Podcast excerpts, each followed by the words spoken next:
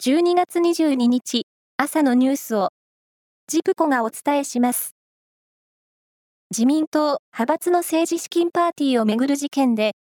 松野前官房長官や高木国会対策委員長ら安倍派の幹部に対し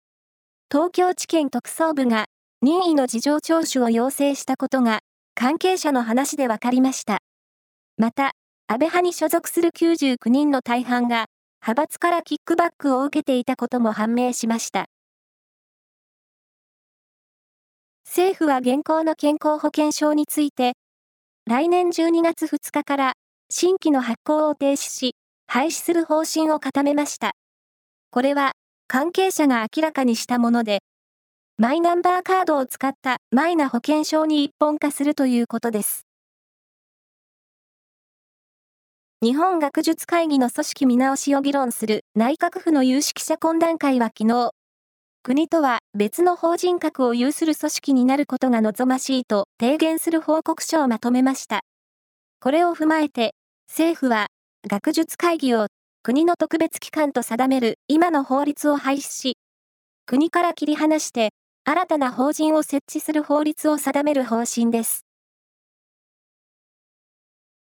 プロスポーツ界で今年活躍した選手や団体を表彰する日本プロスポーツ大賞が発表され、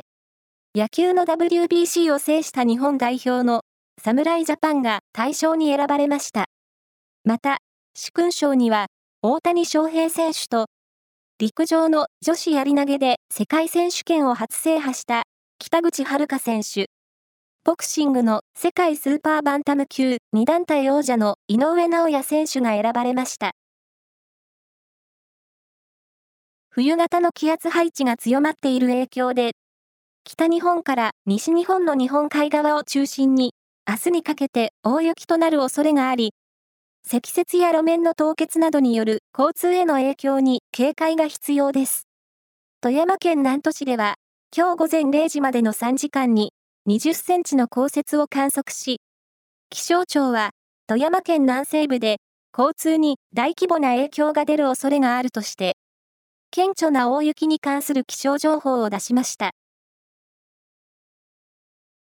イスラエル軍とイスラム組織ハマスの戦闘によるパレスチナ自治区ガザ側の死者が2万人に達したことを受け、国連人道問題調整室のグリフィス室長は悲劇的で恥ずべき節目だという声明を出しました。一方、アメリカのウォール・ストリート・ジャーナルは20日、およそ40人の人質解放の見返りに、戦闘を1週間休止するというイスラエル側の提案を、ハマスが拒否したと報じました。以上です。